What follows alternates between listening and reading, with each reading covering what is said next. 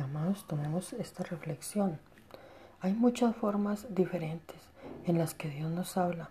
Muchas personas piensan que no escuchan de Dios porque están buscando una manifestación sobrenatural que simplemente no sucederá. La mayor parte del tiempo Dios habla a través de un susurro interno que suena bastante natural. En el nombre de Jesús. Amén.